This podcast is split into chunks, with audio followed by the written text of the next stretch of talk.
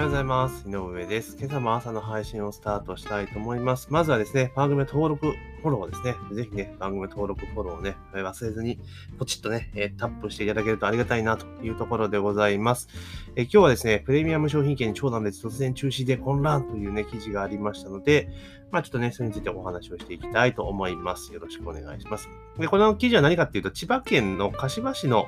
まあ、商店街さんがですね、独自にプレミアム商品券、まあその商店街で使えるプレミアム商品券っていうのを、まあ、出してですね、えー3000円の、額面3000円の商品券を2000円で売るというところだから、そうですよね、1000円分のプレミアムがついてると、すごいですよね。で、まあ、1人5セットまで、えー購入することができる。1人最大だから1万5000円の商品券を1万円できる。でかいですよね。だって、5000円分ついてくる。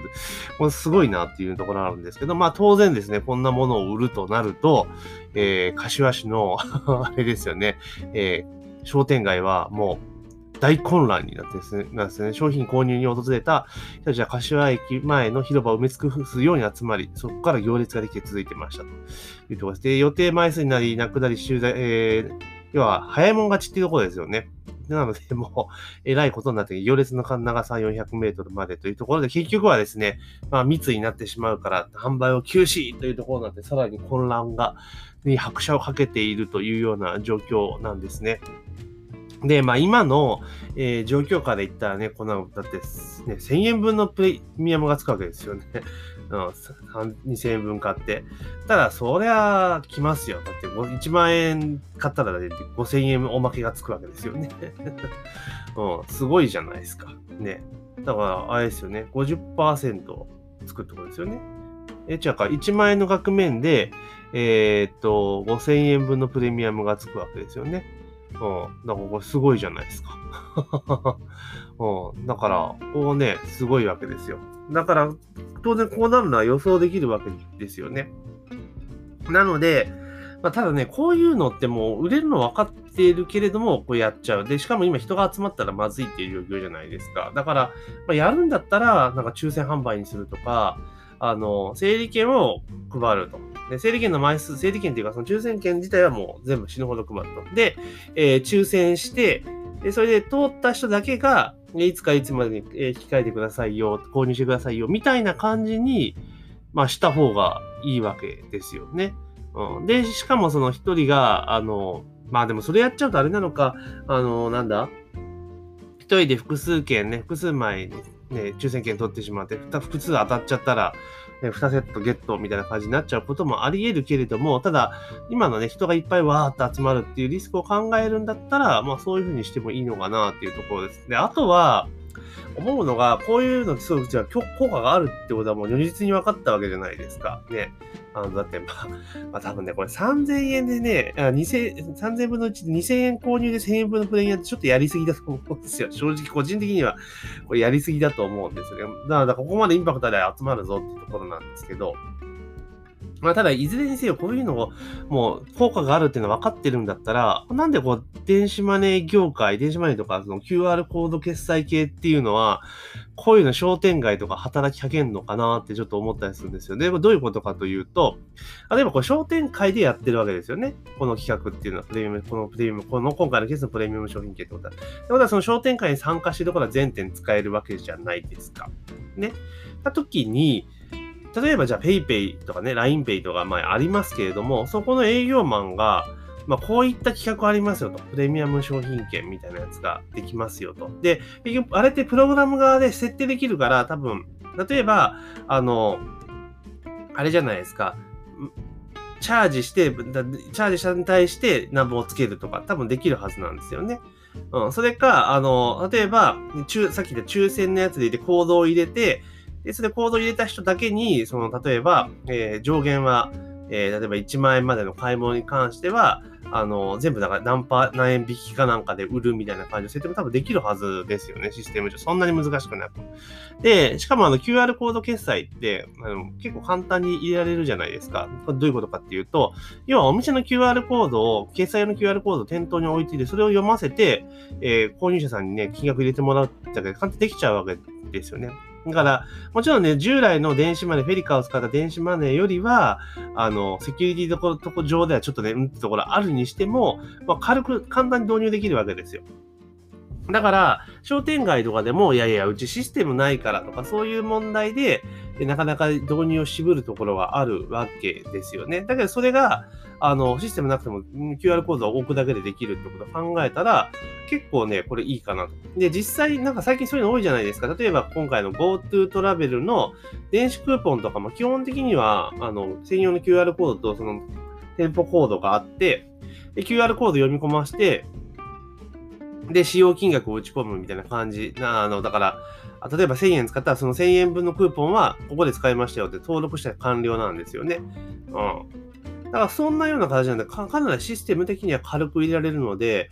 これだからね、PayPay とか LINEPay とかね、D 払いとかいろいろやってますよね、各社。もうなんでこういう商店街とかに営業かけないのかなと、すごい思いますよね。だってこれで言ったら、例えばさっき言った3000円分のやつを2000円、まあここまでやるかどうか別にして、同じようなプロモーションを考えて、その商店街限定で提案したらいいじゃないですか。そしたら、少なくともその商店会のお店は全部入れてもらえますよね。まあ当然なんか手数料負担とかっていうのはね、勉強しなあかんと思うんですけど、で、そこで大きいのは、その地域の人が少なくともアプリをダウンロードするわけじゃないですか。うん。だからそのエリアでのユーザーってめちゃめちゃ増やすことができるわけですよね。もうピンポイントなんだけれども。うん。で、結局それで便利だぞっていうので成功事例ができれば、その例えば他のちょっと頑張ってる商店会とか、が、例えばね、えー、またじゃあうちもうちもってやってったら、結構一気にユーザーと利用点増やせると思うんですよ。で、結局この QR コード決済とかっていうのが、あの、今一つ、まあ普及はかなりしたと思いますけれども、今一つちょっとなんかブレイクしないというか、一気に伸びない一番の理由っていうのは、あの、個人店とかちっちゃいお店使えないからなんですよね。うん、使えないところはやっぱりあると。まあ、大手はそこそこ使えるようになってきましたけど、そういう細々したちっちゃいお店っていうところが使えないっていうのが、やっぱネックなんですよね。でもちろんお店側からすれば、その現金のね、えー、入金のサイクルの問題とかもあるので、まあちょっと大変っていうのはあるわけじゃないですか。でも例えば PayPay とかだったらジャパンネット銀行を設定すれば毎日納金の翌日入金ですよね。だから全然問題ないんですよね。だからそういうのうまく、なんていうのかな、あの、提案していって、えー、商店街とかになってたら一気にそういうちっちゃいお店の利用できる店舗って増えると思うんですよね。で、私自身最初はその QR コード決済ね、バーコード読み込ましてっていうのはちょっとオペレーション的に無理があるんじゃねえと思ってたんですけれども、でも意外にできますよね。じゃあ実際自分が使い始めて思ったんだけれども、そんなに手間じゃないなと。まあ、もちろんちょっとレジ処理に若干時間かかるにしても、現金の授受をしていることを考えれば多分ね、それと同等かちょっと早いぐらいだと思うんです。だから結構メリットは絶対あるんですよね。だから、私がその QR コード決済とかの決済事業者の営業担当だったら、間違いなく商店街とか、そういうところ攻めてきますよね。確か今、あれですよね、GoTo 商店街みたいな補助金ありましたよね。補助金か助成金か忘れましたけど、だそれと絡めて提案してったら、もうかなり使えるようになると思うんですよね。で、そうやってちっちゃいところでいっぱい使えるような、地域で使えるような、反則として使えるようになってユーザーが増えてくれば、増えてくるほど、えー、なってくるし、で、結局あれって、その地域単位でのプロモーションとかも含めるじゃないですか、商店街とか。だから、それで、あの、商店街とかに定期的に企画を提案していけばいいわけです。こういうイベントやりましょうよとかいうのを提案していけば、少なくともそこの商店街はキャッシュレスでできるぞみたいな感じになった人は集まってきますよね。イベントをうまく絡めていくことによって。うん。だから単純にだから値引きとか、えー、ポイント還元とかだけではなくて、あの、いろんなイベントとかで、例えばクーポンで来店段階とかっていうのをうまくやっていけば多分全然できちゃうわけですよね。うん。だ多分ね、これ一番親和性がいいのは、多分ね、LINEPay だと思うんですよ。なんでかって言ったら、LINEPay って LINE を、LINEPay 使ったらそのお店の LINE に自動登録させることができるんですよ。うん。だから LINEPay で決済してもらったら、えー、そこでもうすぐそのお店の LINE に登録できるって感じになるので、まあその、そのお店じゃなくても商店街とかの LINE とかでもいいと思うんですよ。まあそんなような形で、そ例えばその LINE に、その、どんどん商店街の LINE っていうのを集めていくというのをやっていって、で例えばその集まったところに商店街の人はその LINE のその、商店会の LINE ですよね。商店会の LINE に、あの、お店の宣伝のやつを月1回とかね、無料で掲載できると。で、商店街の人は、そこに広告を出したかったら広告料を払って掲載するってなれば、その LINE の多分運用費っていうのは広告費だけでカバーできちゃいますよねっていうお話だと思うんですよね。だから、まあ、ちょっと話はそれましたけれども、こういったプレミアム商品券っていうのはやっぱ今でもすごく需要があるというんであれば、あの QR コード決済系のね、営業担当の方、これ絶対目つけて、あ、これをその QR コード決済にうまく置き換える方法を考えて、まず社内ですぐ提案した方がいいですよね。で、それで GoTo 商店街みたいなものと絡めて、えー、ちょっと行けてる商店街とかに提案していく。まあ、例えば、その、大阪で天神橋筋商店街みたいな、あんなでっかいとこ多分無理だと思うんですけど、でもあれもそうか、多分天神橋筋商店街も多分一個全部の塊じゃなくて、多分部分部分に分かれてると思うので、その部分に一個攻めていって、成果が上がったら多分結構広がっていくとかあるので、これで結構ね、営業の方ね、やった方がいいですよ。うん、絶対ね、これ絶対効果があると思うし、もう、だって、営業、なその QR コード決済業者でしたら、利用点も増やせるし、で、ユーザーも増やせるって、もう二石二鳥じゃないですか。なので、これ絶対ね、やった方がいいなというふうにちょっと思いました。というところで今日はですね、えー、プレミアム商品券ね、で、柏市の商店街のね、3000円か、